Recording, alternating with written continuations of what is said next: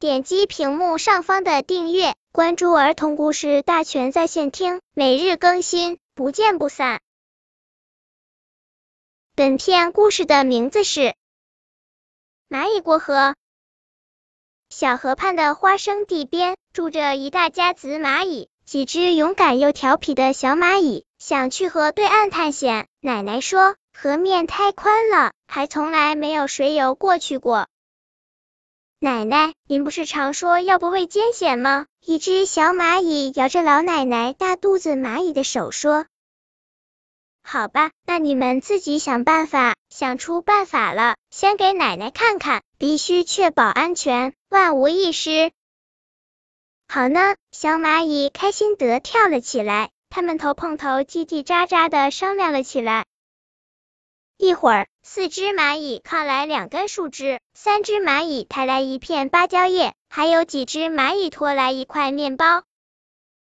你们真聪明，树枝、芭蕉叶可以做船，面包做你们旅途的干粮。可是万一风吹浪打，你们怎么保护自己呢？不行，不行，再想办法去。大肚子老奶奶把头摇得像拨浪鼓，把眼镜都摇掉了。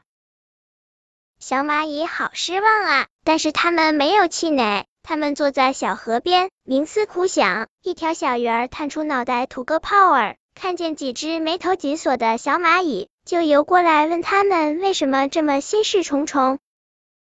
小蚂蚁把他们的打算和遇到的困难告诉了小鱼，小鱼的眼睛咕噜噜的转动了起来。嗨，有办法了！小鱼指着蚂蚁身后的花生的说：“挖几颗花生，用花生壳做几条乌篷船，不就解决问题了吗？”咦，对呀！小蚂蚁一边挖花生，一边等农民伯伯到来。挖了两天两夜，挖了三颗花生，又花了两天两夜才把花生米剥出来，又花了两天两夜做成了一艘三只花生壳、一片芭蕉叶。几根小树枝弄成的航空母舰，可是农民伯伯还没来，小蚂蚁就给农民伯伯写了一张留言条。农民伯伯，对不起，我们过河去对面山上旅行，挖了您三颗花生做乌篷船，等我们旅行回来，给您带些山果子回来。小蚂蚁带上爷爷奶奶、爸爸妈妈为他们准备的干粮，终于踏上了他们的过河探险之旅。本篇故事就到这里，喜欢我的朋友可以点击屏幕上方的订阅，每日更新，不见不散。